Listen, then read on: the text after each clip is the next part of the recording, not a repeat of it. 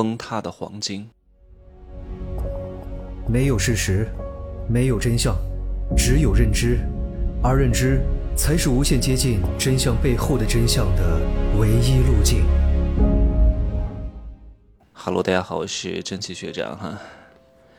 其实像我这样全球到处玩是很辛苦的，不仅花钱还很辛苦。但是呢，如果你觉得值就值；如果你觉得不值，在家里看看。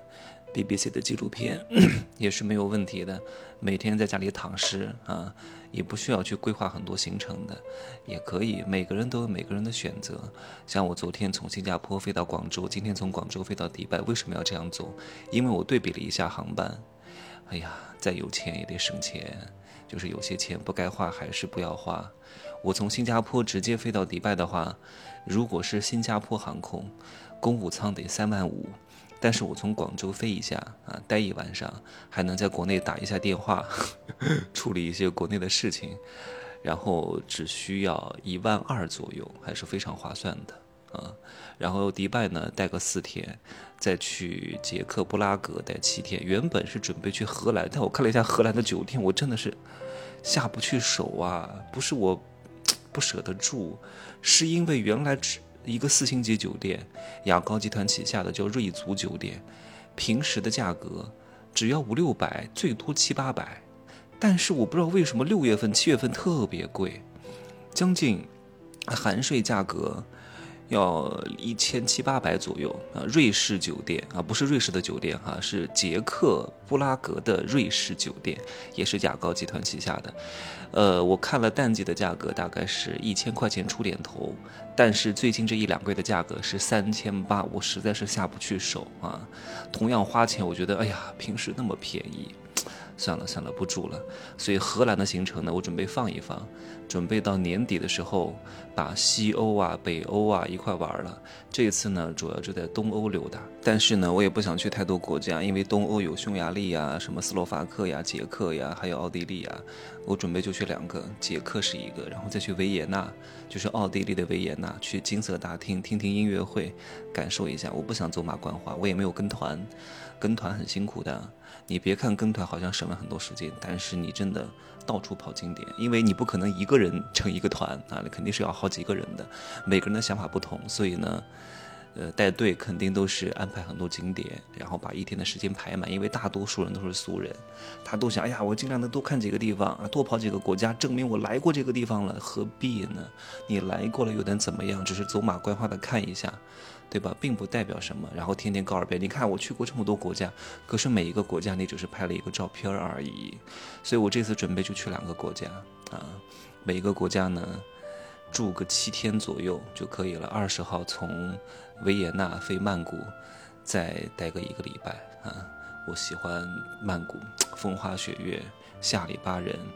啊，有一种戏剧张力在里边，然后再回到国内，有一个新房要交房，去收一下房，布置一下工作任务，然后再稍微休整一下，然后接受一两个采访，然后出席一些活动，应该还要再去台湾，去台湾应该是一个商务行为，去考察一下当地的一些工作。大概是在七月底或者是七月中旬左右就去台湾啊，行程大概是这样规划的。我前两天在新加坡呢，跟一个朋友聊到黄金的问题，他说他现在拿了很多钱去买黄金，想要保值。我跟他说了一些东西哈，我准备在线上跟各位也说一说，不构成任何投资建议啊，各位全当笑话听一听。你能不能理解，愿不愿意相信，全看你自己。每个人的理解不同，大多数人都是韭菜，大多数人投资都不会赚到钱，大多数人真的都是非常愚蠢的，因为他永远看不透这个事情的本来面目啊。我适当的剖析一下，它不代表是事情的本来面目。啊，在于你自己的判断，每个人的认知不同，对我所讲的话的理解程度也是不同的，好吧？首先呢，我先把我的结论讲出来。如果你指望投资黄金来挣钱，绝对不可能，因为过去二十年，哪怕是过去四十年，表现最差的资产是什么？就是黄金。你说不可能啊，大家都买黄金啊，那我想问问你，请问谁在买黄金？各位，你不要老是看，好像市面上都在说黄金很值钱，但是你看看，你周边哪些人在买黄金？年轻人还会在买黄金吗？戴黄金的人还有多少？而且你要知道，为什么黄金你认为它非常值钱？以前真的是非常值钱，各位。过去二十年，涨得最快的资产是什么？京沪的房子。你再看看中国从一九七八年改革开放至今，整个物价上涨多少倍？一百倍以上。上海的大学生，对吧？当年大学毕业以后，起薪就是三十六块钱一个月，现在至少得五千块钱一个月吧？当年的那个馒头，可能五五分钱一个，现在多少钱一个？对啊，现在得两三块钱一个，啊，一碗米饭以前可能只要五毛钱、两毛钱，现在至少得四五块钱一碗。物价涨了多少倍？你反过头来看一看，黄金价格涨了多少倍？各位，过去的四十年，从一九八零年哈到现在。才涨了将近四倍左右，你这样算一下，你觉得黄金能挣很多钱吗？好，那我再讲一下更加深层次的原因。首先，各位要知道为什么黄金值钱，不是因为它稀少，稀少的这些金属多了去了呢，对吧？也有一些金属比黄金还要稀有，但是为什么好像没有黄金这么广为流传啊，这么被大众所熟知，和或者说大众认为它特别值钱？嗯？为什么呢？你为什么会觉得黄金特别特别值钱呢？首先是因为你认为它值钱，很多人都认为它值钱，所以它就值钱。因为黄金这个 IP 啊，从古至今啊，从中世纪啊、古时候啊，都有很多的小说、很多的童话故事，都在不断的给它抬轿子，不断的给它去加持护法。增加他的能量啊！告诉他，你看以前的谁谁谁贵族家里藏了很多金币，然后那时候那个时候的女巫用的都是金币。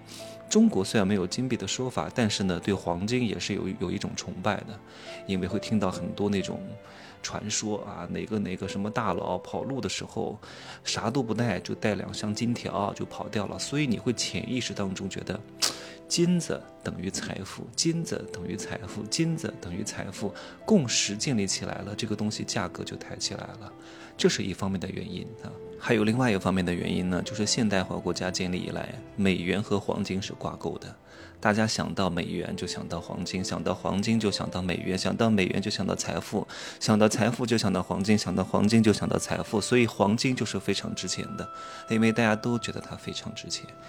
所以美元它也叫美金啊，就是美元加黄金，它是一个强势货币。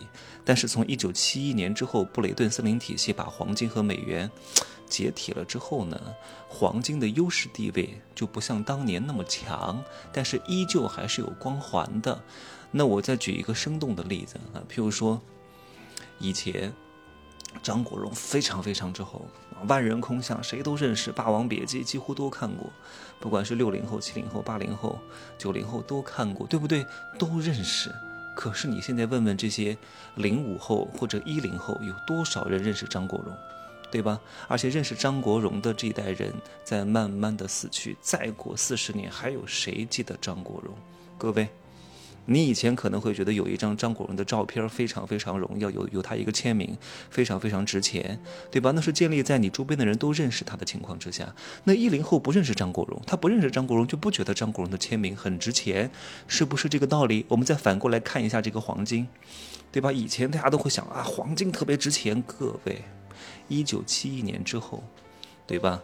就像张国荣，他突然死了，没有任何作品了，没有办法维持他的热度了。哎呀，这个东西我真的越讲越能延伸出很多啊！为什么麦当劳要天天打广告？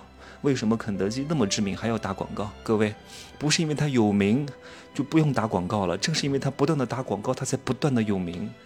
哇，这些东西我一个一个拆解出来，能讲很多东西哈。今天就不会太跑题，继续拉回来黄金哈。